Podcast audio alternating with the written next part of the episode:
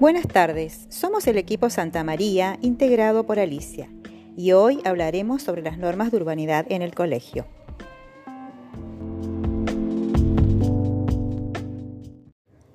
Como primera regla tenemos, saluda y despídete al entrar y al salir de un lugar, especialmente si se trata de tu oficina o de un sitio en el que conozcas a varias personas.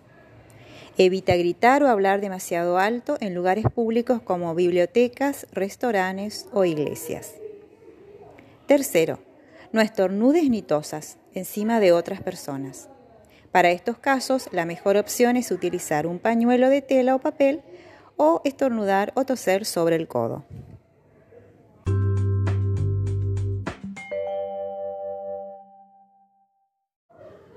Bueno, espero que te hayan servido estas reglas y que puedas aplicarlas. Nos vemos en el próximo episodio. Chao.